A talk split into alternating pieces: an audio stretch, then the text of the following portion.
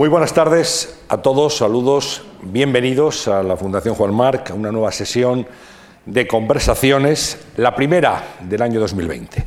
Saludamos a todas las personas que nos están viendo aquí en esta sala, en la sala contigua, que no han podido eh, presenciar la, la entrevista en la conversación en esta sala, pero está en una sala contigua a través de la pantalla, y aquellos que nos ven a través de marc.es en streaming. Así que a ellos también un saludo. Hoy tenemos a una invitada a la que todos ustedes conocen, porque ha estado en sus casas muchas veces y les he informado de muchas cosas, desde muchos lugares del mundo. ¿no? Corresponsal con la trayectoria más dilatada de televisión española, más de 25 años de carrera profesional en el exterior, ha estado como corresponsal en Moscú y en la Unión Soviética, en Roma, en Viena, en Hong Kong y Asia Pacífico, en Pekín, en Nueva York, en Buenos Aires. Estuvo en el equipo fundador de la televisión autonómica catalana, TV3, y fue su directora de programación. Es premio Ondas, premio Club Internacional de Prensa, premio José Couso, la libertad de prensa. Y en el año 2007 recibió un premio muy significativo, el premio Women Together, organizado por Naciones Unidas por su trayectoria profesional en favor de la lucha por la igualdad. Hoy está con nosotros Rosa María Calaf. Muy buenas tardes. Gracias. Muchas gracias. Es que has estado con ellos tantas veces, Claro. tantas veces que he dicho, hombre, Sí, sí. Y todo esto que cuenta solo es cuestión de años. ¿eh? bueno, un placer tenerte aquí, poder hablar contigo de, de tu trayectoria, de tu experiencia y de periodismo en general, porque fíjate, cuando hablamos de la disrupción que en este momento está llegando a muchas áreas de la sociedad y de, y de los ámbitos sociales y culturales, el periodismo ha pasado por un periodo realmente de transformación absoluto. Desde que empezaste tú y empecé yo también en su momento, máquinas de escribir, papel de calco, los medios rudimentarios que había, telecine, tal, al, al cambio eh, actual de tecnología y de inmediatez es, es medio un abismo. Sí, sí, bueno, claro, bueno, buenas tardes. Y bueno, un placer estar aquí, la verdad, y bueno, pues eh, con Antonio, que en fin, somos viejos compañeros. ¿eh? Eh, eh, bueno, por supuesto que ha cambiado muchísimo, como ha cambiado todo, ¿no? Porque, claro, el, al fin y al cabo, pues el periodismo forma parte de, de la construcción social y, por tanto, pues en fin, está ahí. Y, lo que pasa es que tiene una característica un poco particular que, por una parte, eh, bueno, está en, la causa de muchos de los procesos de, cambio, digamos, en la causa a, través de, lógicamente, pues la divulgación, o sea, en fin, la creación de, el envío de mensajes y creación de modelos sociales, etcétera, pero luego, lógicamente, también vive las consecuencias de, de todo ese cambio. Y es verdad que ha cambiado muchísimo. Eh, no me gusta nunca, porque siempre parece que cuando decimos esto es como que antes era estupendo No, y no. ahora es un horror. Antes era distinto. No, era distinto, Claro, era efectivamente. distinto. Y ahora era es de otra manera. Ahora es de otra manera. Es verdad que, que, bueno, que hay algunas cosas, muchas cosas que ha cambiado para bien, pero otras muchas que no. Y creo que efectivamente la, la tecnología... eh, en sí misma, bueno, pues debemos celebrarla, ¿no? Porque eh, es una herramienta que, bueno, que en fin, la humanidad nunca ha tenido al alcance de la mano algo tan magnífico, ¿no? O sea, una herramienta de, de, pues de conocimiento, de, de acercamiento a lo diferente, eh, que, bueno, es claramente positivo, ¿no? Pero, eh, como toda herramienta, pues depende de cómo se use. Y entonces hay unas ciertas mm, derivaciones en este momento, ya desde hace un cierto tiempo, ¿no?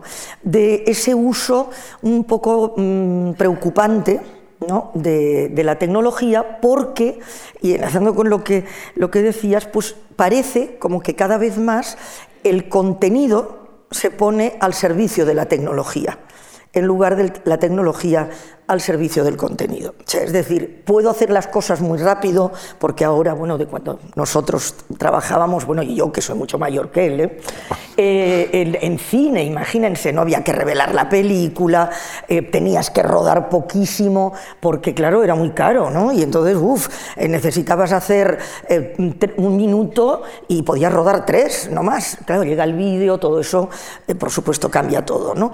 Entonces lo puedes hacer, pues, más deprisa, porque evidentemente los sistemas de transmisión eh, son infinitamente, mm, son inmediatos. Antes tenías que irte a un lugar para enviar, bueno, las, películas enviarlas por avión, o sea que imagínense lo de la, inmediatez donde queda en eso, ¿no? De la, de la información. Pero ya luego con, el vídeo, bueno, enviabas, pero tenías que ir a un sitio que tenían, en fin, la posibilidad de enlaces, etc. Todo eso se ha eliminado. Eso está bien, pero claro, el hecho de que lo pueda hacer más deprisa, de que lo pueda hacer casi prácticamente desde cualquier lugar, porque eh, con un cacharro, en fin, ahora realmente nada complicado, enlazas con el satélite en mitad de donde sea, todo eso está bien, pero claro, si eso no justifica el que como lo puedo hacer deprisa, lo puedo hacer desde cualquier sitio, es muy fácil, es muy barato, porque grabar, todo esto, y entonces hago cualquier cosa. ¿No? es decir, importa más la idea está de nuestro equipo ha logrado llegar eh, a tal lugar y nuestro equipo está transmitiendo desde... Dices, bueno, muy bien, eso es estupendo, pero ¿sabe lo que pasa?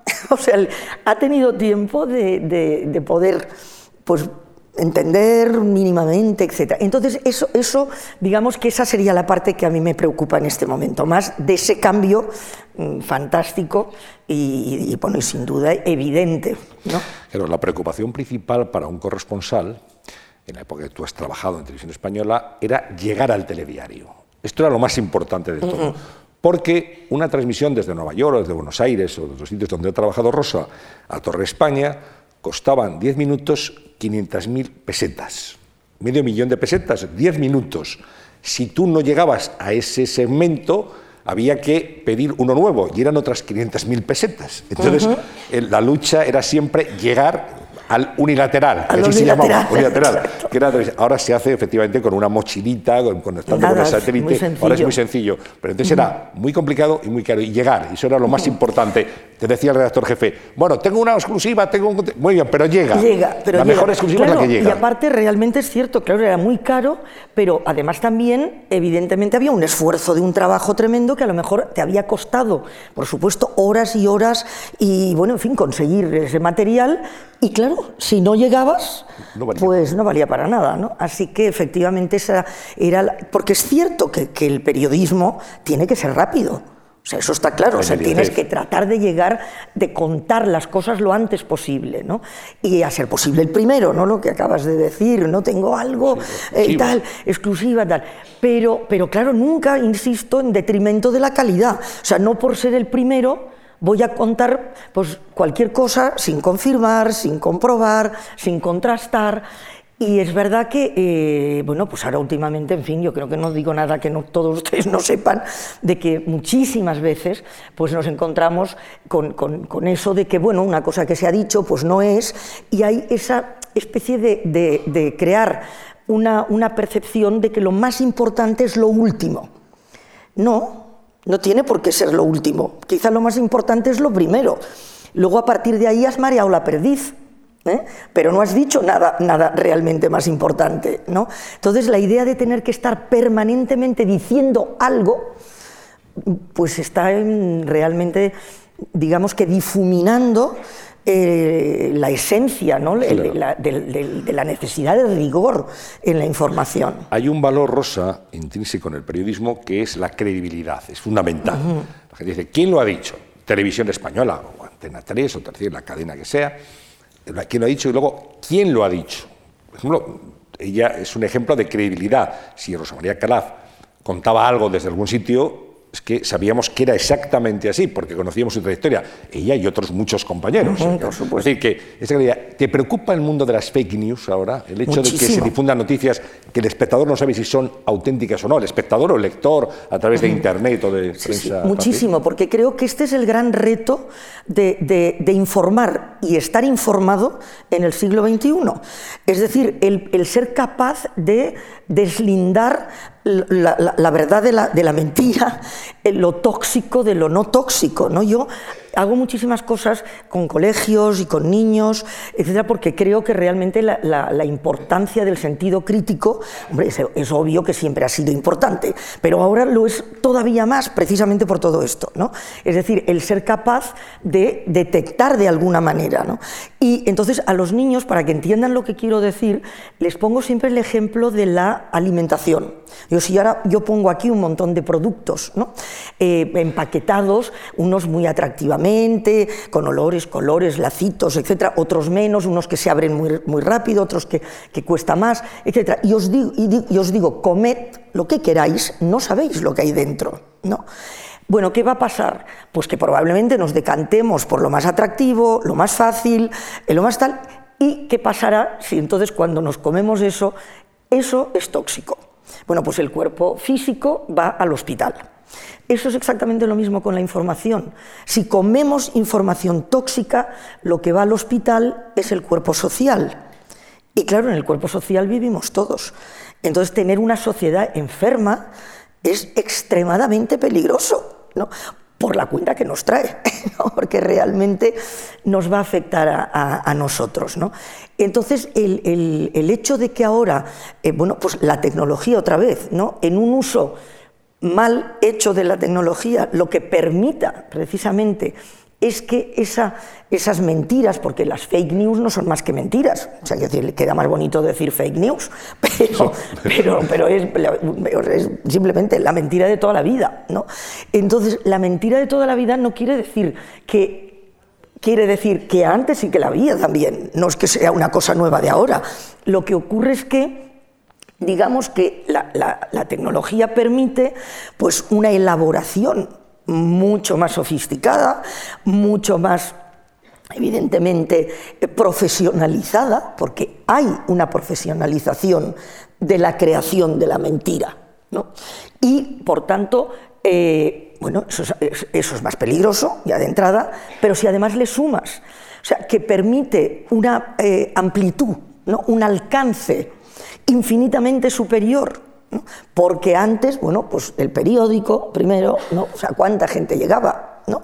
Eh, pues luego la radio, bueno, pues a más gente, pero en fin, la tele, pues a más gente. Pero es que ahora las redes, claro, llegan en fin, prácticamente a todo el mundo. ¿no? Entonces, la suma de todos estos factores hace que efectivamente las fake news, o sea, es decir, el que se instale la mentira o sea, y el que no se valore o sea, se pase por encima de la, de la verdad de los hechos, ¿no? porque los hechos son los que son, no los puedes variar. Otra cosa es que te gusten, que no te gusten, que prefieras que sean de otra manera y los quieras interpretar, pero lo que no puedes es modificar eh, los hechos. Este es un principio sacrosanto del periodismo. Fíjate, estaba pensando en algo que nos han dicho a todos muchas veces, sobre todo cuando éramos más jóvenes, de niños. ¿Ha dicho la radio no, decía, ha dicho la radio, o ha dicho la televisión, y eso iba a misa directamente. O sea, era, lo que le otorgaba credibilidad absoluta a la noticia. ¿no? Y ahora eso pues hay que ponerlo a veces en entredicho, sobre todo con algunas páginas web que no sabes de dónde vienen ni qué intereses tienen detrás. Mucho escepticismo. Siempre hay que preguntarse, ahí está, esta es la clave, ¿no? O sea, es decir, un periódico, ¿quién es el dueño? O sea, detrás de cualquier mensaje que recibimos, ¿quién lo manda? Porque, ¿y por qué lo manda? No, ¿Y para qué lo manda? es decir, que siempre ese ejercicio es algo que es lo que, en lo que consiste el sentido crítico, pero, pero que realmente eso hay que entrenarlo, no se nace enseñado.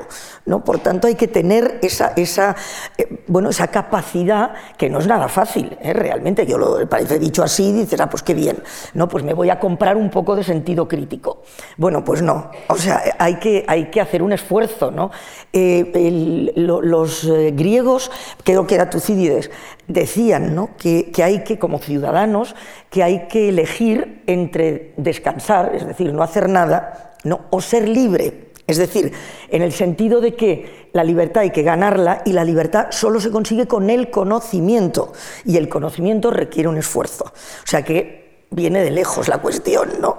Y con el tema de la credibilidad, que creo que es muy importante, es lo que has mencionado, es porque el hecho también hay que pensar y preguntarse, eh, vamos, me parece, el, por qué se, se socava la credibilidad, ¿no? Porque socavando la credibilidad de la prensa, Eh, ¿Qué se consigue? Bueno, pues que pierde influencia, evidentemente. Si dudas, eh, pues ya no, ya eso tiene un valor.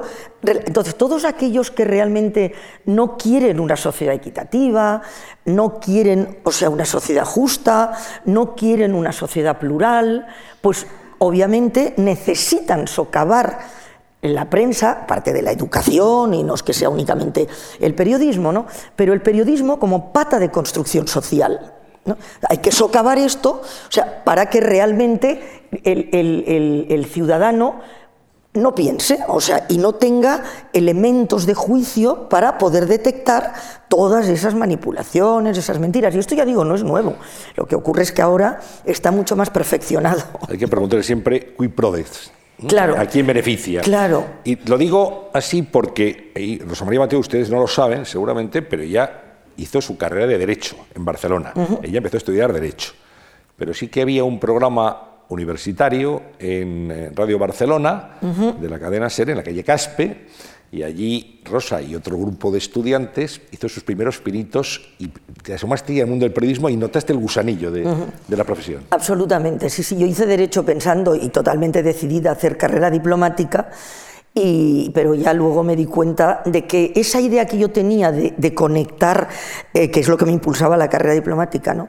de, conectar el exterior con el interior, porque bueno, yo siempre digo que, mi gran fortuna fue nacer en la familia que nací, ¿no? porque además sinceramente creo que los valores, eh, o sea, que la familia es esencial en la construcción de, las personas y, del, y de los individuos, ¿no? y de, esa capacidad de pensar. ¿no? Y yo, bueno, pues tuve una, una familia maravillosa, maravillosa en ese sentido y que me hizo viajar en aquella época.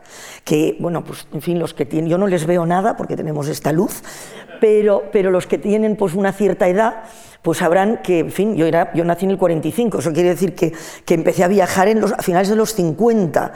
Una niña en este país. Viajaba poca gente. Que viajaba poca gente, mi familia era muy viajera, ¿no? o sea que no salió de la nada eso tampoco. Pero, pero digamos que, que una familia que mandara a su hija, eh, pues ya con 14, 15 años, a estudiar los veranos fuera para primero aprender francés y para, o sea, perfeccionar el francés, que lo llevaba estudiando ya desde muy pequeña, porque entonces era lo que se estudiaba y en el colegio y tal, y ya inglés enseguida con 16 o sea, 17, a Estados Unidos, eh, etcétera, eso era muy, muy raro.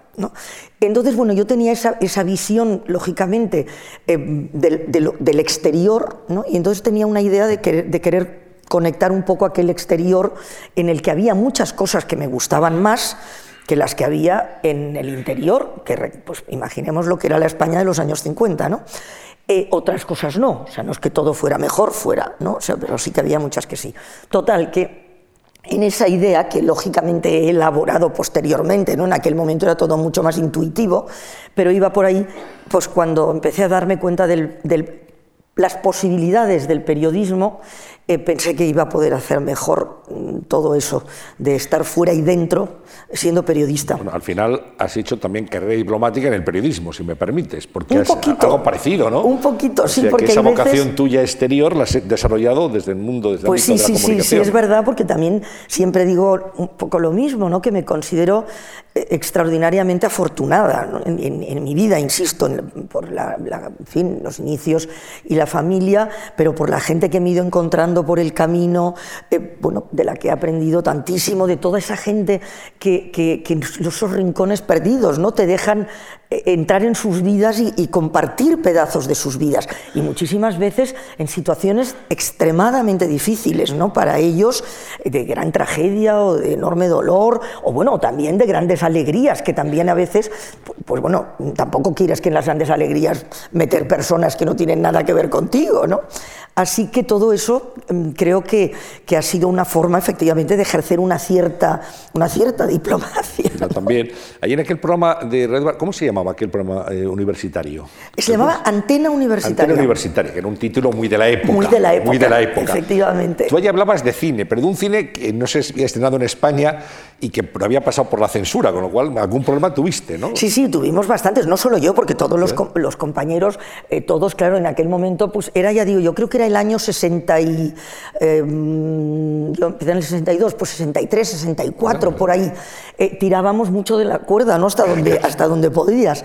Entonces tenías problemas. Y yo, queridamente sí, porque, claro, yo como viajaba, insisto, pues veía cine, siempre me gustó mucho el cine, y entonces pues contaba, contaba películas y hablaba de películas que evidentemente aquí no entraban. ¿no? Y luego en Barcelona, en, aquel momento, se organizaban esos fines de semana o, días, porque no era casi fin de semana, era de hecho todo el sábado, eh, de cine en Perpiñán, donde se, te veías a lo mejor ocho películas en un día de, las que no, de las que no estaba permitida que entrar aquí. Entonces las, las, veía. Entonces yo eso era una de las cosas que comentaba en él. Y efectivamente tenía problemas porque hay veces que, claro, nos la, no, me decían eso, no puede ser. Llegaste, aparte de, licenciarte en Derecho, llegaste a dar clases en, la Facultad de Derecho. Sí, porque bueno, cuando terminé, como tenía la idea de preparar carrera diplomática, eh, primero me fui un año, me fui también un año, bueno, un curso escolar a Estados Unidos, a California, pues un poco para, para bueno, también mejorar también todavía el inglés, pero sobre todo porque quería hacer lo que entonces, lo que ahora se llamarían los másters, pero que entonces no existían y que eran había una cosa que se llamaban cursos de extensión, que era infinitamente más barato, y, entonces, bueno, pues tú te inscribías en eso, que eran trimestrales o cuatrimestrales, pero allí funcionaban mucho con cuatrimestres. Y entonces, bueno, pues em, sí, o sea, quiero decir que... Y entonces, claro, como estaba preparando, con la idea de, carrera diplomática, empecé a, preparar más o menos la licenciatura y hacer, a ser profesor ayudante en, Derecho, eh, bueno, pues porque estaba, porque seguía ahí un poco, un poco dividida entre las dos cosas. Y allí uno de tus alumnos ah, sí, son muy es el que te dice, ¿por qué no te vienes a la radio? A la Radio Nacional de España. Ese alumno ustedes seguramente lo conocen, es un hombre muy famoso también del mundo de la comunicación, es Ricardo Fernández Deu. Efectivamente. Eh, Ricardo siempre bromeamos mucho cuando nos vemos, porque ahora seguimos evidentemente siendo grandes amigos, porque él fue el que me propuso, sabía que la radio eh, iban a llegar las primeras unidades móviles que llegaron a España. Es decir, coches efectivamente que podían permitir hacer información en directo desde la calle. Había las unidades móviles enormes, esas desde las que se transmitía fútbol y la boda de la reina Fabiola y esas cosas, ¿no? Pero, pero entonces eso eran unos monstruos que no eran nada, no eran nada manejable. Entonces iban a llegar a la radio las primeras unidades. Y entonces eh, José Joaquín Marroquí, una, vamos que yo creo que fue un gran visionario, era un hombre con un gran conocimiento de los medios, ¿no? Eh, con Estados Unidos, fue el que trajo a Joaquín Soler Serrano, que estaba en América, lo trajo para acá, etc. Entonces él quería una mujer que no fuera locutora, sino que hiciera Em, reporterismo de calle, que es lo que yo siempre digo que soy. Yo soy reportera de terreno. O sea, y a mí eso es lo que me gusta hacer. ¿no? Y entonces quería una, una chica que, que, hiciera entrevistas y bueno, pues que fuera con la unidad móvil. Y entonces Ricardo, que sabía que yo estaba haciendo periodismo y que, en fin, estaba en todo esto de la radio y tal, me lo dijo, si quería hacer la prueba, y entonces la, hice. Y entonces siempre que nos vemos, pues eh, él me llama, hola descubrimiento, y yo siempre digo, hola descubridor. Bueno, hiciste, efectivamente, te matriculaste en la escuela de periodismo después, en Barcelona. En Barcelona, sí, sí, en la escuela, no en la facultad, no existía, la facultad. y, entonces, bueno, pues éramos muy pocos y realmente, pues era, yo lo hice, mientras que Derecho sí lo hice cuando me tocaba, ¿no? que, a veces ahora me preguntan, eh, bueno, pues amigos jóvenes de mis sobrinos y todo esto, esto de, ¿y en cuántos años terminaste Derecho? Digo, pues en cinco, que es lo que era, o sea, porque allí aprobábamos todo, todos los años. O sea, que estas cosas de ahora no, no era así. ¿no? Y, entonces, bueno, pues derecho sí lo hice en su tiempo, pero periodismo no, periodismo lo hice pues mientras podía, porque ya digo, yo seguía con mi idea de tal, y además me había ido a Estados Unidos y, y luego volví, y entonces, bueno, pues el, el, lo empecé en la primera promoción de, de la escuela, y lo terminé en la última, porque entonces ya empezaron las facultades de, de comunicación eh, la universidad y entonces, bueno, tuvimos que hacer un examen y tal. Pero bueno, bueno, y llegas a Televisión Española, te presentas a Televisión Española. Tenemos un documento que vamos a, que vamos a ver, voy a pedir a mis compañeros que lo pongan. Van a ver ustedes, años 70, ¿verdad? Años 70. Años 70, eh, Rosa María Calaf tenía 25 años y se presenta a las pruebas y le hacen, en el casting aquel, le hace un compañero, Francisco García Francisco García, ¿eh? gran, gran amigo también y gran profesional. Gran profesional, excelente persona también, y le hace una entrevista. Y van a ver cómo contesta Rosa María Calaf. Rosa María Calaf quiere ingresar en televisión, quiere entrar en televisión, en informativos. Ella tiene 25 años, es de Barcelona, licenciada en Derecho y es periodista. ¿Por qué te interesa la televisión? Bien, me interesa porque creo que la comunicación es un fenómeno realmente importante hoy y creo que sin duda alguna la televisión en cuanto a medio de comunicación es el más importante, es el que llega más a todo el mundo. O sea, por esto me interesa televisión. ¿Qué crees tú que la mujer periodista puede aportar a televisión, a la información que no puede aportar el hombre periodista? Pues creo que justamente esto, el ser una mujer, es decir, la visión femenina de todos los problemas, porque hay la idea generalizada de que la mujer solo puede hablar de cocina y de todas esas cosas. Sin embargo, esto creo que es un error. Se puede hablar de cualquier cosa, de política internacional, o sea, de lo que sea, pero siempre desde un ángulo femenino. Rosa María Galaf se atreve y puede hablar de cualquier cosa. Que tenga suerte. Gracias. Así lo espero. Año. Año 1970, y hace 50 años, y parece que está dicho hoy, ¿o no? Parece que, que hablan de Estado hoy. La verdad que me hace mucha gracia porque, claro, eh, la, en fin, con esa vocecita, ¿no? Y, realmente yo pensé, bueno, no me van a, vamos, no me van a coger ni loca, ¿no? Con este mensaje. O sea, porque, claro, estamos hablando de eso todavía, dictadura, etc. Y, sí, sí, pues me, me, cogieron y, en fin, la realidad es que aquí estoy, ¿no? O sea, que, que sí. Pero me hizo, yo no recordaba haberlo, haber hecho esta, esta prueba, sinceramente.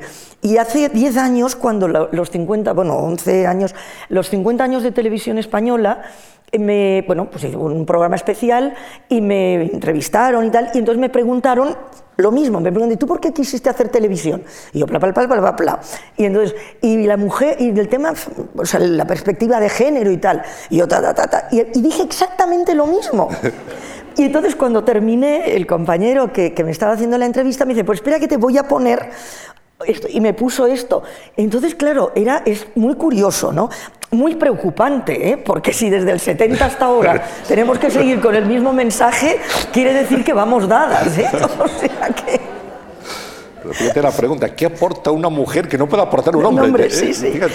aparte de exacto, estas, estas cosas tan absurdas de la exclusión, ¿no? de, Que, de que es uno o es otro. Dice, no, oiga, que la sociedad somos todos. Claro, tú cuando llegas a, eh, trabajaste en Radio Nacional primero, luego en Miramar, ¿no? En los estudios, en los estudios de Miramar, en, Barcelona. Eran, eran unos estudios que eran preciosos. Bueno, los estudios eran una porquería porque eran realmente muy pequeños y bueno, pues estaba, era un, un, edificio que no había sido construido para eso, por tanto, pero con una vista maravillosa, porque claro, se veía en fin, todo, todo el puerto, muy, muy bonita. Y, yo siempre cuento, que es una anécdota que además también cuenta, por ejemplo, una gran compañera que lamentablemente ya no está con nosotros, Margarita Riviere, que ya lo contaba del periódico, porque ella entró también, más, ella era un pelín más joven que yo, pero muy poco, y, entonces, bueno, también entró en un periódico en esa época que en televisión en, Miramar no había baño para mujeres porque había en, en, el sótano que estaba el maquillaje y los estudios para las locutoras y en la planta de dirección para las secretarias. O sea, pero en la redacción, en los montajes, es decir, en donde se hacía la televisión, pues no había porque no había ninguna mujer. ¿no? Y bueno, pues yo tenía que, era como la película de la NASA, tenía que ir al baño arriba o abajo. Pero, Qué tiempos. Qué tiempos. tú empiezas en, lo que se llama programas. digamos, en televisión española estaban dos grandes divisiones, aparte de otras deportes, etcétera, pero programas e informativos. Bueno, en Barcelona estaba mezclado, ¿eh? porque éramos muy pocos. luego era, ¿tú de dónde eres? De programas e informativos. Tú empiezas en programas y empiezas eh, con, con Rano Matas por la tarde. Eh, empecé, que ya venía de Barcelona, haciendo eso con las conexiones con Madrid. Con Madrid. Que había dos programas, que eso ya tienen que ser mayores, para que se acuerden, porque, bueno, por lo menos como yo. Y que era, por la mañana Alfredo Amestoy, y por la tarde Raúl Matas, Que, era el, que eran dos magazines. El, bueno, pues el de Alfredo era, mm, como no me acuerdo, de las 11 al telediario, más o menos, y por la tarde, pues el, el magazine de tarde, pues de 3 a 6 o 7 o lo que fuera, ¿no? Y entonces, efectivamente, yo em, empiezo colaborando pues, un poco con ellos, y luego, pero esto sobre todo, ya digo, más desde Barcelona, porque cuando llego aquí hago algunas cosas con ellos, pero sobre todo llego a 300 millones que es cuando se pone en marcha 300 millones y entonces yo era redactora jefe de 300 millones, pero que ahí éramos muy pocos y entonces yo estaba pues con, eh, Enrique Martí Maqueda, que era el realizador, hacíamos, en fin, los guiones y los reportajes y un, poco todo, ¿no? Y, pero vamos, sí, estoy en programas. y luego informe semanal y ya, bueno, otras cosas. Una experiencia aquí de 300 millones muy interesante. 300 millones de, pues, potenciales espectadores porque era un programa que se hacía aquí y se emitía en toda América Latina. Sí, eso, bueno, eso es una cosa que sinceramente les confieso que me da una rabia enorme porque aquí nunca se valoró eh, como era. O sea, porque en aquel, en aquel momento en el que realmente, eh, estamos hablando del año 76, 77, ¿eh? em, bueno, pues en, ese, en esa época, que tecnológicamente todo era como era, ¿no? se, se conectaba en directo todas las semanas, una hora, con prácticamente todos los países de América. ¿eh? Eh, incluidos Estados Unidos, ¿eh? con los canales de, habla hispana, etc. Y era un programa, evidentemente, de digamos, mm, ámbito cultural, no era político, porque evidentemente no hubiera podido nunca ser político directamente, es decir, no había un informativo, porque evidentemente muchísimos de esos, de esos, eh, de esos países e-, eran dictaduras, ¿no? Entonces nunca se pretendió que fuera eso, era, pues bueno, un poco el, el, el, hermanamiento, ¿no? Pues en fin, cultural, social, etcétera. Eh, entonces, cuando yo cuento que se hizo eso en esa época, lo he contado en Estados Unidos compañeros americanos, eh, bueno, en distintos mm, foros internacionales, etcétera, se quedan alucinados. Porque me dicen, si hubiéramos tenido, o incluso eh, en BBC una vez, dije, bueno, o sea, si hubiéramos tenido eso con la Commonwealth, o sea, la posibilidad, no se hizo nunca. O sea, que fue una, una experiencia de un extraordinario valor y, y, ya digo, de mucha complicación, ¿no? Y aquí, sinceramente, no se valoró y creo que además no solo no se valoró, sino que se denostó en muchos, en muchos ámbitos y, en fin, se criticó mucho, pero es que somos así. ¿Eh? O sea que siempre tenemos esa tendencia a no valorar lo, propio. Nos faltan luces largas, tener una visión general, lo que aquello efectivamente significaba. ¿no? Sí, sí, sí, sí, porque fue, ya digo, una experiencia sin que no se había hecho nunca. ¿eh? De habla hispana para toda América después informe semanal. Sí, bueno, yo después hice otros programas, porque hice un ya no me acuerdo, pero hice un programa, por ejemplo, muy interesante, que era para las personas eh, con, eh, con, problemas de audición, o sea, para los sordos, ¿no? O sea, que era, fue un programa muy, muy interesante, porque claro, me permitió además entrar en un mundo que yo desconocía absolutamente y, además hacer un tipo de, programa muy de servicio público, que es lo que tiene que hacer una, televisión pública. Así que estoy orgullosísima de haber participado de aquel programa. Después estuve también haciendo eh, un programa sobre espectáculos, o sea, cine, teatro, etcétera, porque se me gustaba con Blanca Álvarez, que seguramente algunos de ustedes recordarán, mm, maravillosísima persona, digo primero, y excelente profesional también, que también me sirvió mucho para tocar esa otra parte, ¿no? o sea, la, parte, pues ya digo, del, mundo, en fin, de la, de la cultura, mm, bueno, pues pero más cercana, digamos, a, la gente.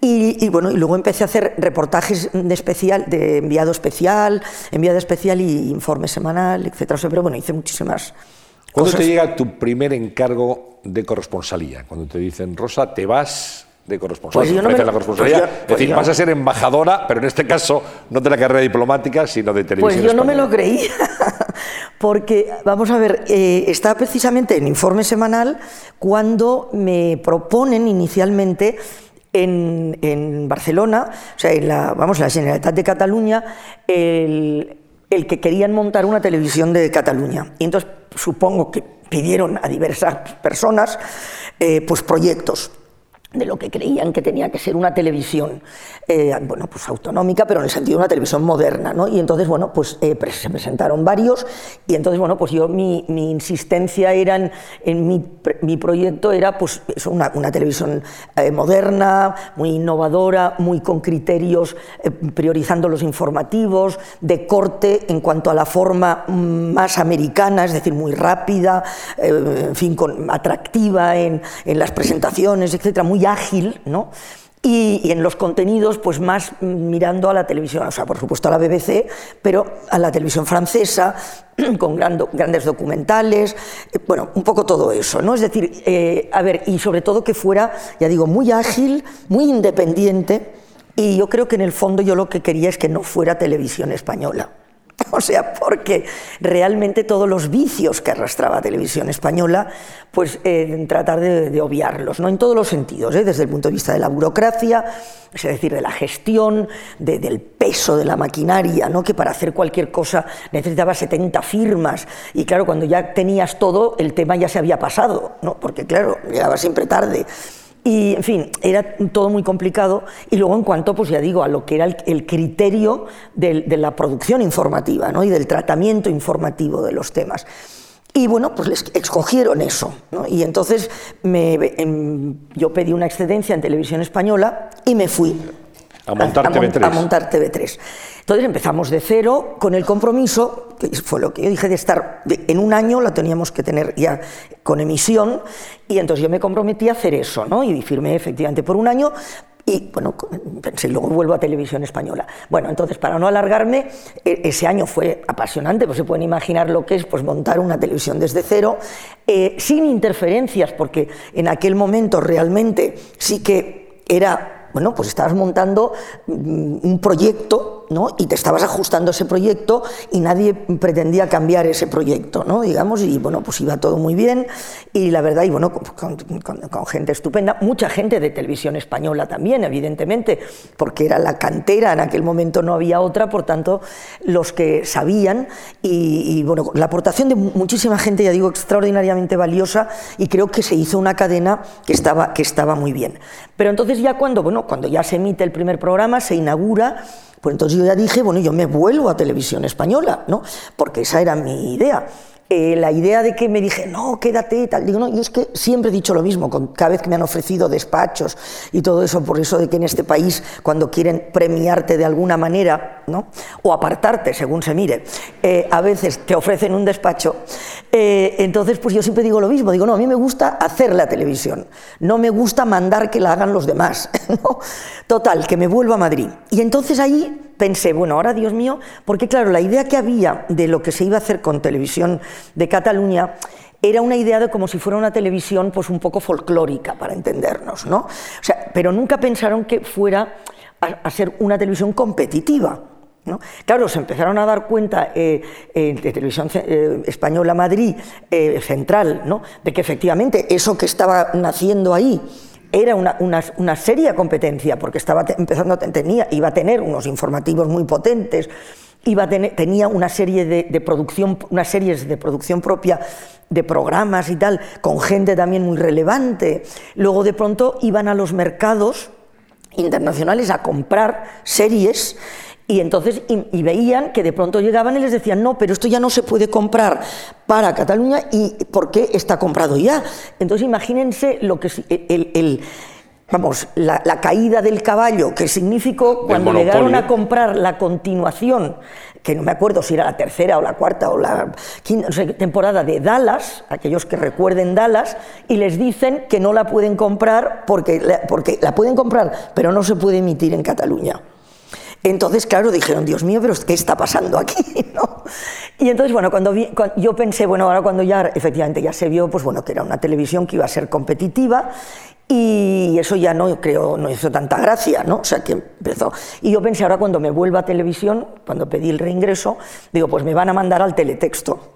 O sea, porque, porque evidentemente, pero tuve la enorme suerte pues, de, caer en la época, yo dependía entonces de informativos, porque cuando me había marchado estaba en informativos, en informe semanal, y por tanto en aquel momento el director de los servicios informativos era eh, Balbín, José Luis Balbín. al que yo no conocía, nunca había, nunca había hablado con él. Y entonces, bueno, fui a verle y, entonces me, dijo que, él quería que hiciera el, el, el TD3 era cuando se estaban reestructurando y, que, el TD3 iba a ser un, un telediario un poco más de autor, como con una... El último, el último, de, la último de la noche, con una entrevista y tal. Y entonces yo le dije, digo, no, no, no, porque yo no quiero estar encerrada en la redacción, ni estar aquí, ni nada. Yo no. Y entonces me dijo, bueno, pero entonces tú qué quieres? Yo, quiero yo siempre había querido ser corresponsal, ¿no? Y entonces yo quiero ser corresponsal. Y entonces me dijo, hombre, bueno, no sé. Y dice, bueno, déjame que lo piense, que lo hable con el director general y tal, porque bueno, ya el hecho de que me propusiera un telediario era algo realmente en fin, inesperado y muy importante, ¿no? Y de hecho, Balbín siempre contaba después que, que era la única persona que le había rechazado un telediario, ¿no? Y entonces, bueno, al cabo de nada, de, de, yo creo que de dos o tres horas, no más, me llamó y entonces me dijo, bueno, mira, he hablado con el director general, ¿quieres irte a Nueva York? Digo, hombre, pues sí. así que vuelvo a decir lo de siempre, lo que decía antes, ¿no? De lo de hay una parte es cierto que no te regalan nada, ¿no? que te lo tienes que trabajar y todo eso, pero hay un componente de suerte. O sea, con las personas con las que tropiezas, los momentos, etc. A Nueva York, a la corresponsalía que estaba en la calle Madison, si no recuerdo mal. En la avenida Madison, sí. Exactamente, y estaba con Diego Carcedo. Efectivamente, entonces esa fue otra, otra experiencia, otro experimento, porque eh, no, nunca se había hecho, bueno, sí se había hecho, había habido una, una experiencia, pero eh, que había resultado fatal, eh, de dos corresponsales, ¿no? de poner, de que hubieran las, las corresponsalías hasta entonces, también la tecnología no permitía tanto movimiento y tal, era todo un poco más sedentario, luego ya empezó a ser, podías hacer más cosas, y, pero nunca se había hecho, siempre había un corresponsal. Entonces, que hubiera dos, pues mm, no había habido nunca ninguno, y un hombre y una mujer, pues tampoco, claro, o sea, no había habido... Y había, ya había habido que seguramente algunos, los, la que había estado hasta hacía nada, era Roma, que había estado, vamos, la queridísima Paloma Gómez Borrero, y, con Javier, Pérez, Pellón, pero terminaron muy mal, ¿no? O sea, muy enfrentados y tal, y de hecho Paloma se fue de la tele, ¿no? Lamentablemente, porque la verdad, eh, pero no había habido nunca otra experiencia. Y entonces, bueno, total, que todo el mundo esperaba ver lo poco que íbamos a durar, ¿no? Como, como nos íbamos a tirar los trastos por la cabeza. Y vamos, no solo nos, no nos los tiramos, sino que creo que formamos un equipo fantástico, porque además nos repartíamos muy bien, o sea, todos los, en fin, las tareas, ¿no? Y no nos, vamos, ya digo, no tuvimos nunca, un, pero ni un mínimo encontronazo, y de la realidad y la verdad es que seguimos siendo amiguísimos que, bueno, que el último libro de Diego pues se lo, se lo presenté yo en Madrid, en Barcelona, y me quedo a dormir en su casa y todas esas cosas. Y con Cristina, con su mujer, pues la verdad que eh, maravilloso. Así que, que, fue, bueno, pues ya digo, además para mí fue muy importante porque Diego ya había sido corresponsal en, en Portugal. Sí. Con lo cual, también él ya el tema de la gestión eh, lo tenía en fin, mucho más por la mano que, que, yo, que por supuesto la gestión de corresponsalías no la tenía. Sí, además, eh, Diego hacía más, quiero recordar, aquellas informaciones políticas desde la corresponsalía y a ti yo te recuerdo siempre en los sitios de un lado para otro efectivamente pero es que había veces en, los Oscars de Hollywood eh, y además entonces no había no había oficina en, en, en América Central eh, por tanto no estaba la oficina de México ni la de Colombia pero eh, bueno ni la de ni la de Sudamérica. Pero vamos yo mm, también me ocupaba de América Central y, y entonces bueno pues de hecho por eso fue por lo que fui al terremoto del 85 en México y estaba, o sea, que estaba siempre viajando, cubrí las elecciones, el referéndum y todas esas cosas en Canadá, o sea, es decir, todo lo que era mm, fuera y, lo que era calle dentro de Estados Unidos en el sentido de vida diaria, que era mi obsesión, ¿no? Porque era un poco, porque eso que ahora parece Tan, tan, raro que se diga, ¿no? que no interesa la, la, Vamos, que todo el mundo hace continuamente vida diaria, ¿no? Pero entonces no es que no interesara, pero parecía que no, eso no era de telediario, ¿no? O sea, el, estar ahí pues contando lo que hacía la gente y lo que, en fin, todo, desde, desde pues, una exposición importantísima del MoMA, pero hasta un, lo que fuera, un baile callejero que hubiera en, en una esquina del, del, Bronx, ¿no? O un predicador, o un... Es decir, Mi pelea fue al principio porque no era algo que estuviera incorporado, era convencer de que para entender la política exterior de un país y entender por qué pasan muchas cosas, hay que entender cómo es ese país, ¿no? Y para entender ese país, pues hay que saber cómo es la gente, cómo vive y cómo, es, eh, cómo son las distintas culturas. Se tocó la época de presidencia de, Carter. No, bueno, no, cuando yo llegué era Reagan ya. claro, y esta es otra de las, de las enormes fortunas que he tenido, por las que también doy infinitas gracias. ¿no? Eh, el hecho de que me han tocado siempre etapas históricas muy, muy interesantes y, de extraordinaria, eh, ya digo, de extraordinaria relevancia para lo que diríamos el devenir social, ¿no? Porque, claro, yo viví la, Norteamérica de Reagan, de la reelección de Reagan, con todo lo que eso significa, ¿no? Significa todo lo que muchas, vamos, iba a decir todo, para no ser tan eh, contundente, pero la mayoría de las cosas que están sucediendo ahora eh, vienen de ahí, eh, vienen de los 80. ¿no? Krugman dice siempre que todo empieza a finales de los 70, es decir, todo el cambio de modelo social, de modelo económico, de modelo político, el, entrar la, la el espectáculo en la política, ¿no? Em, bueno, primero tímidamente, pero vamos, mm, en fin, ejemplo más claro de que Reagan era un actor, pues en fin, o sea, sí, eso es poco. Y además entonces se hacía una broma en aquella época eh, en Estados Unidos que se decía que si Reagan hubiera sido tan buen actor cuando estaba en Hollywood como cuando estuvo en Washington, pues nunca hubiera sido presidente porque se hubiera quedado siendo actor. Eh, entonces, digamos que fue una etapa, claro, muy importante. Luego tuve, otra vez, ¿no? me voy a, abrir la oficina de la Unión Soviética a la Unión Soviética, pero cuando llega Gorbachev. Es decir, cuando empieza todo el desmoronamiento. La perestroika. La perestroika, la glasnost, es decir, cuando empieza todo ese, ese desmoronamiento de la... De la ¿Cómo, Es, ¿Cómo, Es, el cambio, el contraste entre Nueva York, que estás en, la mitad del mundo, irte a Moscú? Día y noche, porque evidentemente, claro, pues tiene Moscú que ver... y Unión Soviética, recordemos. Unión Soviética, claro, hay que... Em, y es difícil imaginar lo que es estar en, lugar donde, en un lugar donde realmente no hay nada. ¿No? me refiero que eh, para comer era una dificultad, es decir, no es que pasaras hambre, pero me refiero que, que te forrabas a pepinos. ¿no? Porque de repente había pepinos y, eran pepinos para desayunar, comer y, cenar, ¿no? Es decir, que, que, era, pues bueno, en fin, no digo nada que, no, que seguramente ustedes no sepan, ¿no? Eh, bueno, era la escasez era la, era la norma, ¿no? Eh, luego, pues bueno, una, sociedad que en aquel momento, como llegaba Gorbachev y empezaba a, hacer tambalear ¿no? algunos de, los sacrosantos mm, principios y prácticas, ¿no? Eh, pues había mucha confusión, la gente no sabía muy bien mm, hasta dónde podía ir y hasta, y hasta dónde no, pero realmente era muy complicado. Es decir, para que ustedes hagan una idea, yo cuando llegué me metieron en un hotel horroroso, bueno, solo había tres o cuatro hoteles y, en fin, que, tenía un vestíbulo ahí que parecía la estación central, bueno, existe todavía, ¿no? Controlado, por en cada piso había una mujer, una persona, la diurna ya, que supuestamente era para ayudarte, pues si necesitabas algo, agua, tal, no sé qué, pero realmente era controlada, que si entraba subías, si entraba alguien ¿Con, no ¿Con quién ibas, con quién hablabas? Con quién hablabas, etcétera. Eh, no había, por ejemplo, centralita de teléfono, por tanto, cada habitación tenía un número. ¿No?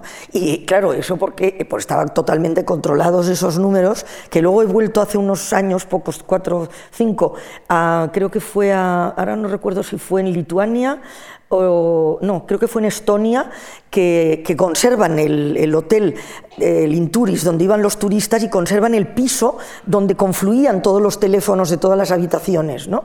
y donde desde ahí se controlaba todo eso. Entonces, cuando monté la oficina, tuve que esperar que me dieran ellos la oficina, que me dieran ellos el apartamento donde vivir, o sea, no podía elegir nada. ¿no? Te, daban eh, todo marcado. Claro, entonces yo al principio, pues bueno, como quería estar, prefería estar en el, vamos, en el mini apartamento que me dieron para que era oficina y casa inicialmente, eh, bueno, porque prefería estar ahí que en el hotel, pues al principio no había muebles, o sea, tuve que hacer traer los muebles de fuera, pero mientras no llegaban tenía una mesa y un, fin, un sofá y dormía en la mesa, ¿no? En fin, unas cosas tremendas. Y luego, sobre todo, pues el, el que, claro, pues comparas con Estados Unidos, donde es al revés, ¿no? Es la abundancia, o sea, bueno, pues es el país obviamente de la mayor abundancia. Entonces, tienes que hacer ahí un, claramente un cambio de chip, ¿no? Pero luego informativamente, eh, a veces digo una cosa que, parece que lo diga así como provocadora y, tal, pero eh, a veces es tan difícil hacer información donde hay un exceso que donde hay un defecto de información, ¿no? Por exceso o por defecto, porque realmente en, Estados Unidos, pues obviamente tienes toda la información. Bueno, sí, pero hay que saber buscarla y hay también, porque ya lo había evidentemente entonces también, pues una voluntad de que informes de determinadas cosas, no de otras, ¿no? Y entonces si no tienes mucho cuidado, pues al final acabas hablando de aquello que quieren que hables. ¿No? A lo, que no es a lo mejor de lo que hay que hablar. ¿no? Entonces, que es lo mismo que ocurre ahora, y ahora muchísimo, lo que decíamos al principio, ¿no? ahora mucho peor porque eso está mucho más perfeccionado. ¿no? Eh, quiero decir que de repente pues te ponías a hablar, eh, recordarán seguramente la hambruna de Etiopía, y el concierto, aquel de Life Aid y todos aquellos conciertos y las canciones de We Are the World y todo eso, ¿no? Eh, bueno, pues eso nace evidentemente en un determinado momento en el que efectivamente pasa el interés humanitario, empieza a derivarse a las, a las celebridades. O sea que para prestar atención a un conflicto o prestar atención, sobre todo, pues en una tragedia de corte humanitario, tienes que tener a Angelina Jolie que vaya, o George Clooney, porque si no, no le hace caso a nadie. Si habla el mejor experto que sabe eh, todo lo que pasa en Camboya o en Sudán, no le hace caso a nadie. ¿no? ¿Y eso qué significa? Espectacularizar la información. Y eso empieza ahí. Eh, empiezas a preguntarte por qué estás hablando de Etiopía porque en Etiopía, desgraciadamente, los etíopes llevaban mucho tiempo muriéndose de hambre. ¿no? Entonces no era algo nuevo.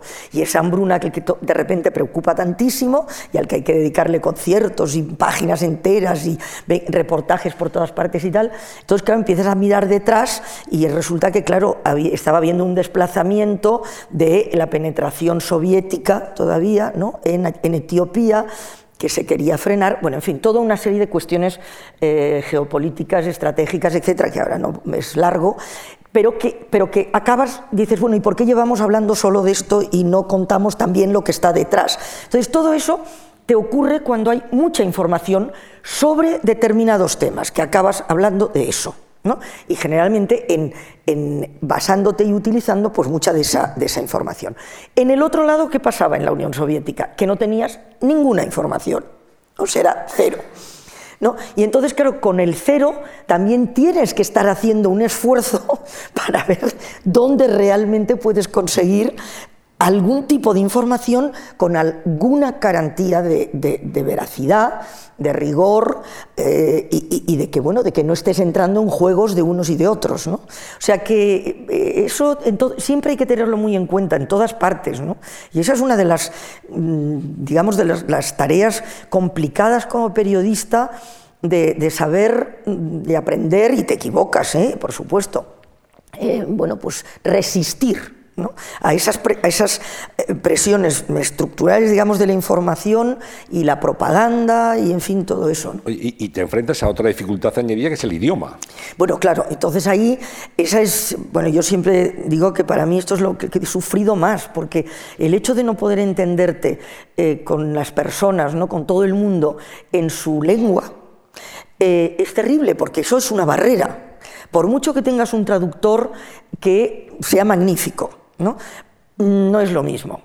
Porque además encontrar buenos traductores no es fácil, porque un buen traductor para un periodista no solo es un traductor que traduce porque habla maravillosamente pues, los dos idiomas, sea el que sea, pues inglés y lo que sea, francés, español, lo que sea, y, el, y ruso, ¿no? por ejemplo, sino que tiene que además o sea, interpretar, porque realmente la información la obtienes de lo que se dice y de lo que no se dice.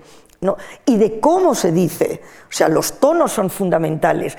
Y luego además tienes que estar muy atento a lo que pasa alrededor. Yo estoy hablando contigo, pero bueno, aquí evidentemente no, pero si luego en los corrillos, pues estás, tienes que estar o sea, es decir, tienes que estar en, la misma onda de qué, estás buscando, o sea, es decir, qué es lo que quieres confirmar, contrastar, aprender, em, observar, ¿no? Para que te dirija hacia allí, porque a lo mejor estoy perdiendo el tiempo escuchando a este señor porque por allí es donde realmente está ocurriendo algo. Entonces, encontrar un, traductor que tenga esos matices, eso es muy difícil.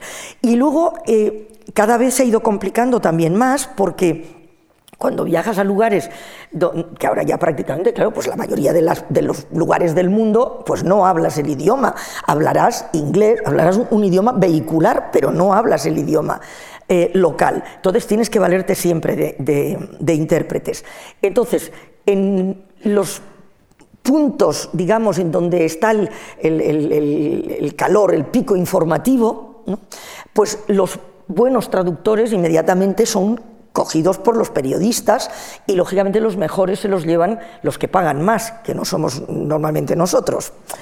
Con lo cual ahí ya entras mal, ¿no? Entonces alguna vez eh, va bien porque les, bueno, yo he tenido algún, algún excelentísimo traductor, por ejemplo, concretamente en las últimas etapas en Indonesia, por ejemplo, y en Filipinas y tal, pero porque establecías una relación personal que a veces preferían pues no ganar tanto, pero les gustaba más trabajar con nosotros que con los japoneses, por ejemplo, que pagaban mucho más, pero los maltrataban muchísimo.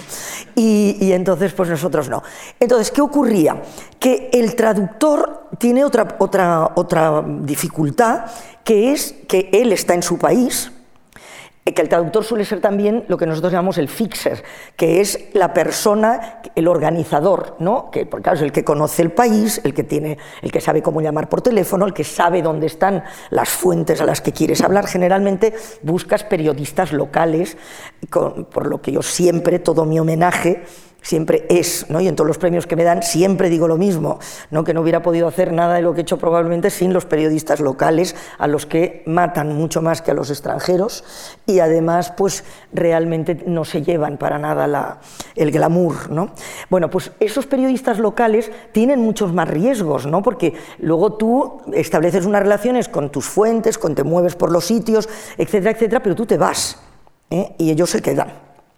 Con lo cual también tienes que tener cuidado de no ponerlos en riesgo en determinados lugares y en, en, determinados países.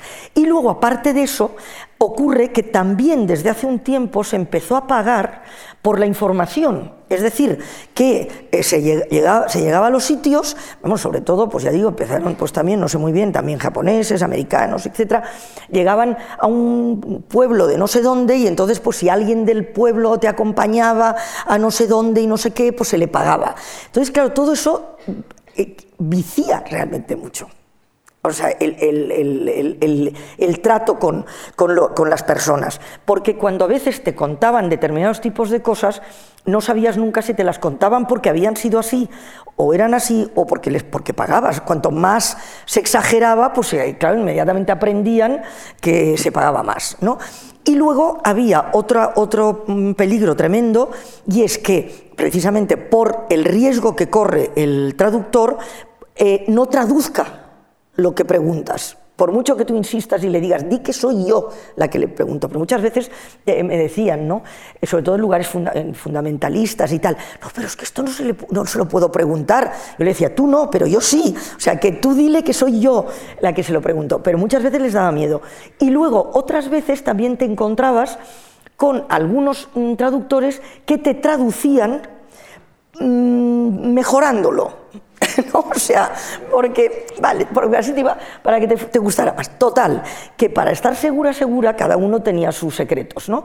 Pero bueno, yo lo que, lo que solía intentar hacer era hacerme, cuando eran cosas muy importantes, que me importaba mucho el que fuera exactamente eso, ¿no? Pues eh, hacerlo retraducir por alguien distinto, ¿no? O alguien de una misión, o de una ONG, o de la embajada, en fin, lo que tuviera más asequible, ¿no? Pero eso requiere tiempo. Vamos a, a pedir a nuestros compañeros que nos proyecten algunas de las eh, intervenciones en los telediarios de Rosa María Calaf, en algunos de estos lugares que hemos visto, para que ustedes recuerden también los momentos en los que se han informado a través de su voz, de su imagen y de su profesionalidad. Vamos a recordarlo.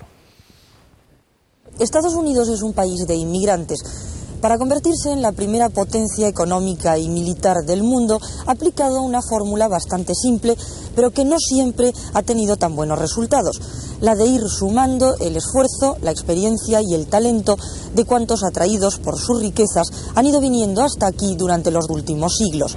Leyendo los periódicos en Filipinas te encuentras con una prensa libre y combativa que expone la realidad eh, titulares como no hay diálogo respecto a la reforma constitucional, el cardenal se opone, un funcionario corrupto detenido, un alcalde y tres guardaespaldas asesinados, inseguridad alimentaria, baja la luz pero sube el agua, pero también cómo vivir con estilo, cómo comer sano y multitud de publicidad sobre los más diversos productos. Bueno, dos, dos, muestras de las muchísimas que he tenido. Rosa, ¿cómo fue? ¿Abriste también la corresponsalía Asia-Pacífico? Sí, bueno, yo de hecho abrí varias, porque abrí Moscú. Eh, a ver, estaba el acreditado, un, gran compañero y gran conocedor de toda la zona del este y tal, porque llevaba muchos años viviendo en Viena, que era Paco Llegaray. Sí. Eh, pero, pero de hecho, pues bueno, yo me, ya me, él ya, ya, estaba bastante, era bastante mayor, pero sobre todo, digamos que ya se empezaba pues con toda la tecnología otra vez, ¿no? Que había que ponerme en marcha muchas cuestiones técnicas y todo eso que, bueno, pues claro, él no era, no estaba mucho en eso, ¿no? Aparte estaba enfermo, bueno, en fin, me ayudó muchísimo de todas maneras, ¿eh? Y bueno, eh, abrí la corresponsalía. Luego abrí la de, la de Sudamérica también, que había un, núcleo, eh, pero que no tenía tampoco estatus y lo tenía, mm, en fin, que, la, reorganizamos y tal. En Buenos Aires. En Buenos Aires para, para Sudamérica. Eh, después, después fui a Roma, que Roma no, Roma estaba ya ya estaba en marcha, se estaba, se había, se estaba fusionando, se había fusionado Roma y, Vaticano, porque hasta entonces era, era separado, eh, pero, pero vamos, estaba eh, Tony Esteve que, está, que hizo muchísima, en fin, un gran trabajo también en eso, de la, de la unificación de las dos. Eh, luego abrí Viena para los países del este, que fue justo pues, después de la caída del muro y tal. Luego eso se vio que no tenía mucho sentido, era muy caro y al final resultaba casi lo mismo ir desde, porque ya los transportes eran pues mucho más sencillos y, fin, todo, bueno, era más, mejor ir desde, desde Madrid como enviado especial. Luego volví a Moscú para, porque era Rusia ya, y entonces, claro, tenía mucho interés en ver la, Rusia de Yeltsin, ¿no? en, cómo había evolucionado esa cuestión desde, desde Gorbachev, y luego ya sí, luego ya me fui a, Hong Kong primero y a Pekín después para Asia Pacífico y abrí Hong Kong. ¿Y cómo fue esa experiencia de Oriente? Claro, Oriente te ocurre que, lo que hablábamos un poco antes con lo de Estados Unidos, Unión Soviética, ¿no? que, que son culturas tan diametralmente opuestas, ¿no? tan distintas. Y claro, evidentemente, eh, Asia, y además cuando decimos Asia-Pacífico, pues imagínense, ¿no? es, pues tres cuartos de la humanidad, ¿no? Porque empezando en Pakistán y terminando en Nueva Zelanda. Eh, con unas culturas completamente distintas, porque además eh, nos pasa un poco el que pensamos que Asia bueno, pues todo es más o menos igual, ¿no? Bueno, diferenciamos en todo caso entre la parte de India, Pakistán, etcétera, y Oriente, ¿no? Pero claro, no tiene nada que ver, pues, eh, Indonesia con Filipinas, ¿no? Eh, no sé, pues Malasia con la India. O no tiene nada que ver, por supuesto, nada de todo esto con Japón.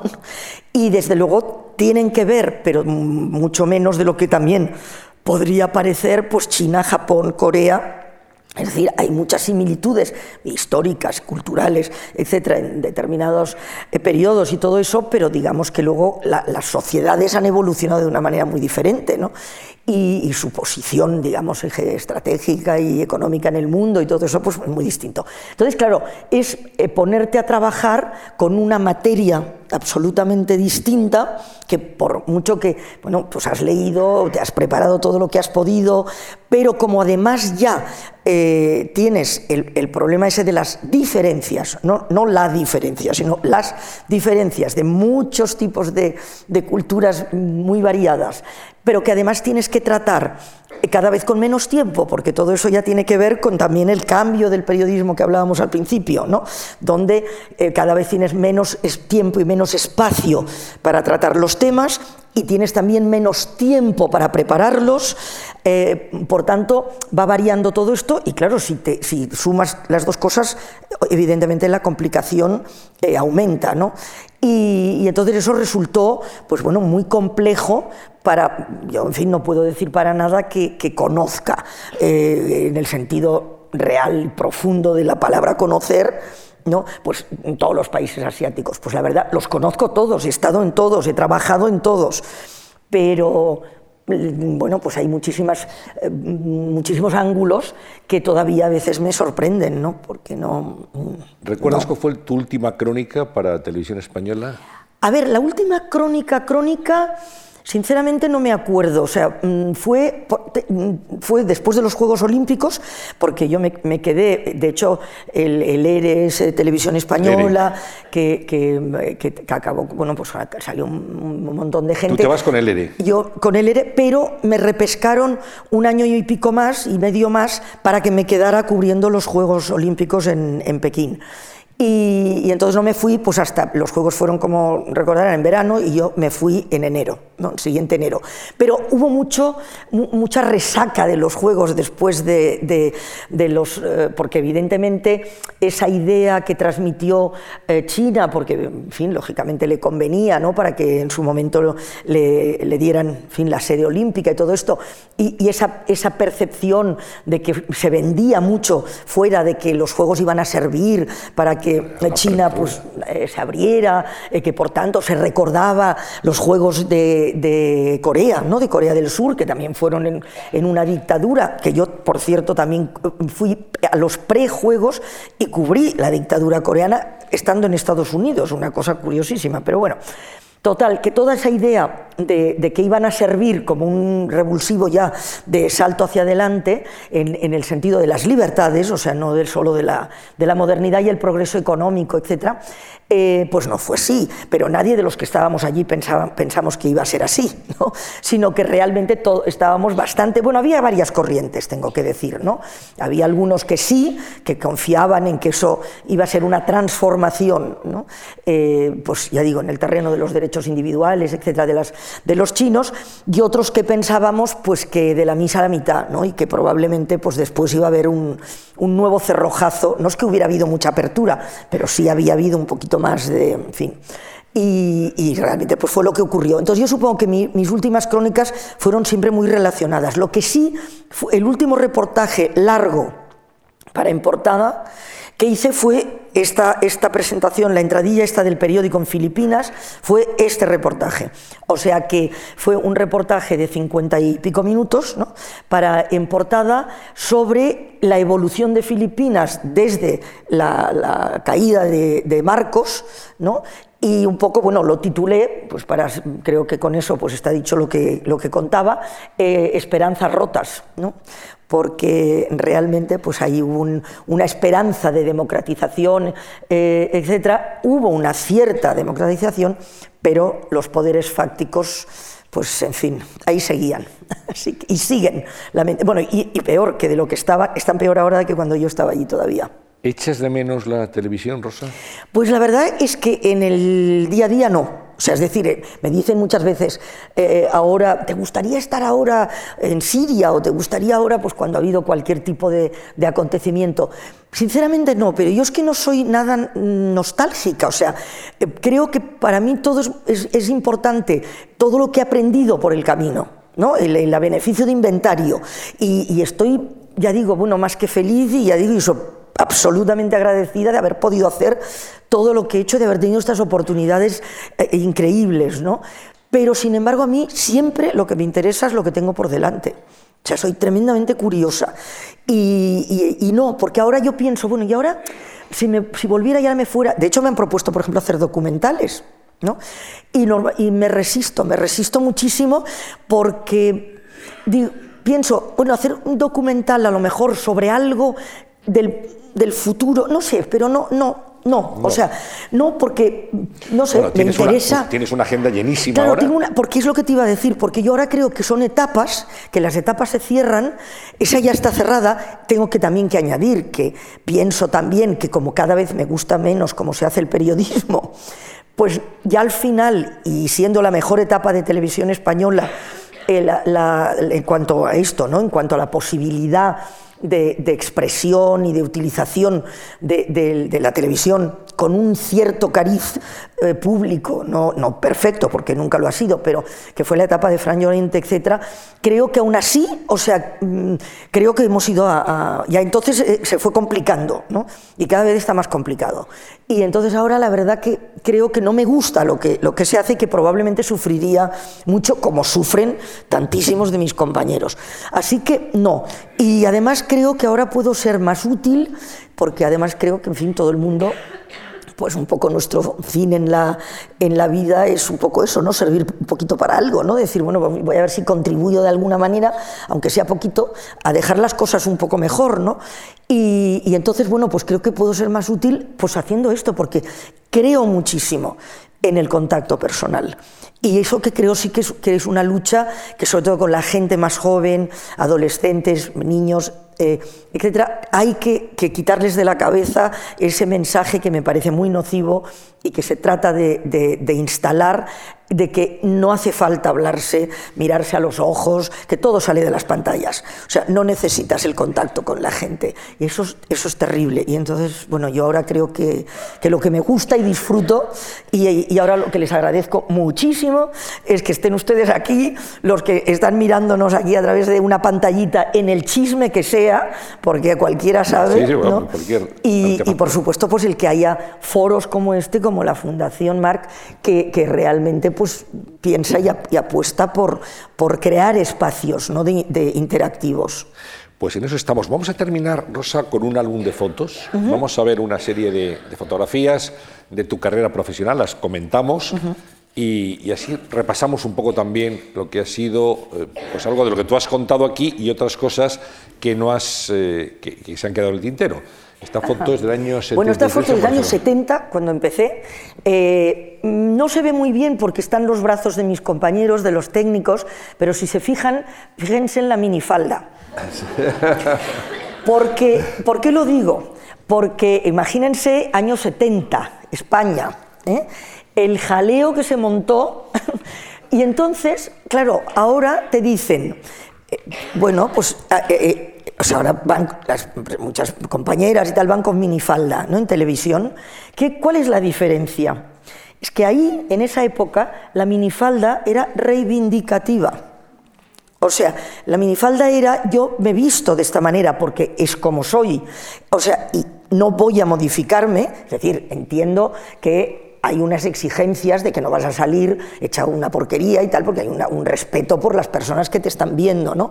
Pero no en cuanto al concepto del, cómo te vistes, ¿no?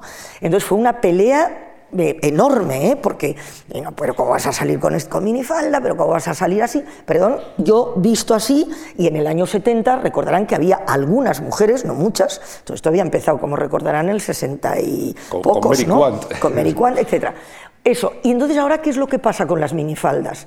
Que ahora es al revés. Ahora resulta que es un elemento de que o te pones minifalda o no sales. ¿Eh? O sea que cuidado, eso hay que elaborarlo, porque dicho así ya sé que se me van a comer.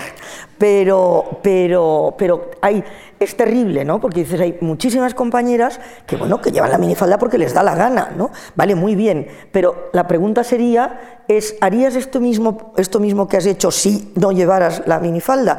Entonces esto es lo que es dramático, ¿no? El que, bueno, o sea, ahí está. Vamos con otra fotografía, con el alcalde de Lusaka. Esto es, porque si se fijan ahí también, es una, ya lo ven, una furgoneta pintada de colorines. Eh, ese fue un viaje que hice con esa furgoneta de repartir leche, como ven, eh, de la Pegaso, que desde Barcelona a Ciudad del Cabo. Y en el año 73-74. Y entonces e, ese, ese mapa de, África que está ahí se ve un poquito, ¿no? El, la, eh, negro, el recorrido, estamos ya ahí abajo, toda esa línea negra es todo lo que habíamos hecho, cruzar el Sáhara, etcétera, etcétera, todo con esta, con esta furgoneta. Eh, bueno, realmente, pues claro, tampoco era muy habitual que en este país alguien se largara un año y pico, porque esto estuvimos más de un año. Más de un año y, estuviera. Entonces, el pintarla así, la pintaron la Escuela Masana de Barcelona, los compañeros que estudiaban Bellas Artes, eh, bueno, pues un poco porque era una manera eh, de entrar, mm, de establecer contacto extraordinaria, ¿no? Porque ahora tú imagínate, llegabas a un pueblo, eh, pónganse en esos años, recién salidos la mayoría de los países de la colonización. Y entonces llegabas a un pueblo al que, a lo mejor había llegado una vez un blanco o ninguno, y aparecías con eso, y claro, no, no creabas ni miedo, ni era curiosidad, diversión, porque es lúdico, ¿no? O sea, y, realmente pues establecías rápidamente un contacto muy fluido con, con la gente. Estaba pensando cómo ha cambiado los tiempos también, Rosa. Dile ahora a una televisión que te vas un año con una furgoneta. No, bueno, eso no, eso no lo hice con televisión, ah, ¿eh? No, no, eso lo hice por mi cuenta, o ah, sea que, que no, no. Lo que pasa es que rodamos y, luego, se, hizo, se emitieron algunas cosas. Hicimos radio con Luis del Olmo cuando volvimos, contando esto, etcétera. O sea que, no, no, eso por no, pero ahora no se podría hacer este viaje. pero no con televisión, sino por seguridad. Otra cosa que también da, por eso le pongo estas fotos especialmente, ¿no? Porque esto nos da esa, esa mm, digamos, reflexión de que nos llenamos la boca hablando de la globalización, ¿no? de que estamos en todas partes, llegamos a todas partes, sabemos lo que pasa en todas partes al minuto, etc. Y eso parecería que hemos hecho el mundo más asequible, pues lo hemos hecho cada vez más pequeño. ¿eh? Porque, porque lo que se está consiguiendo ahora es que ese recorrido que nosotros hicimos es absolutamente imposible hacerlo ahora. O sea, no se podría hacer. O sea, que hacemos el mundo más pequeño, no más grande. Vamos con otra fotografía. Ahí estás con Luis Miguel Dominguín y con Miguel y Con, con eh, este, Miguel Bosé. Miguel Bosé. O sea, el, estoy, pues una entrevista, pues no recuerdo exactamente, a ver, era, sí, bueno, el 75, esto era Barcelona todavía, y debía ser, pues probablemente para una conexión de estas de, con Raúl Matas o con Namestoy o con tal, en algún momento que pasaron, que pasó Luis Miguel Dominguín. Has hecho de todo, has hecho formación internacional y ah, también has hecho espectáculo Sí, sí, por eso yo siempre me, considero también súper afortunada con eso, porque ahí es donde aprendes, ¿no? Sí, sí.